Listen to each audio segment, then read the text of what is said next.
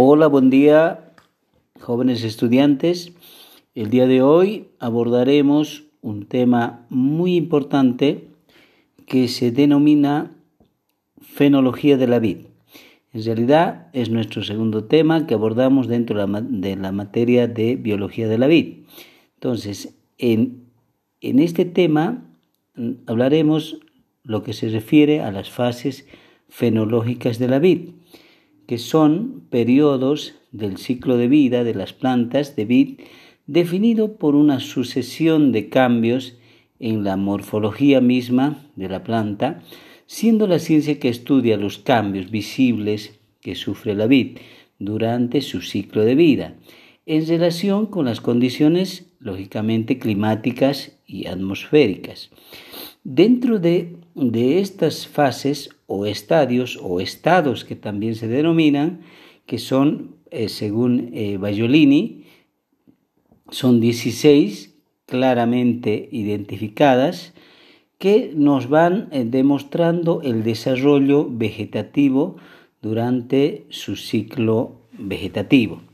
Entonces, esas, esas 16 fases fenológicas las desglosamos de la siguiente manera. Eh, desde que, que, la yema está dormida, que sería la fase 1, ¿no? que se la denomina yema dormida, y tenemos, vamos, hoy vamos a enumerar simplemente las 16 fases para que nosotros vayamos aprendiendo lo que en realidad es el desarrollo vegetativo de la planta de vid, para que en otros temas posteriores tendremos que saber qué labor vamos a desempeñar en cada una de las fases fenológicas. Entonces, la primera es yema de invierno, tenemos la segunda que es yema de algodón o yema hinchada, tenemos una tercera que es punta verde, una cuarta salida de hojas, quinta hojas extendidas, posteriormente tenemos los racimos visibles, Después tenemos los racimos separados, botones florales separados. Después entramos a la fase de floración, una de las fases más importantes también. Después el cuajado. Después también tenemos el grano tamaño arveja o guisante, que también lo se denomina, donde adquiere su tamaño adecuado. Y tenemos posteriormente el racimo cerrado o cernido, que también se denomina cuando el, racimo adquiere su forma definitiva. Posteriormente, para entrar a una fase que se denomina embero, que es el inicio de la maduración, después tenemos la maduración misma, que, eh, que todos quisiéramos llegar a esa fase muy, muy linda, muy hermoso, que cada, cada viticultor desea siempre llegar.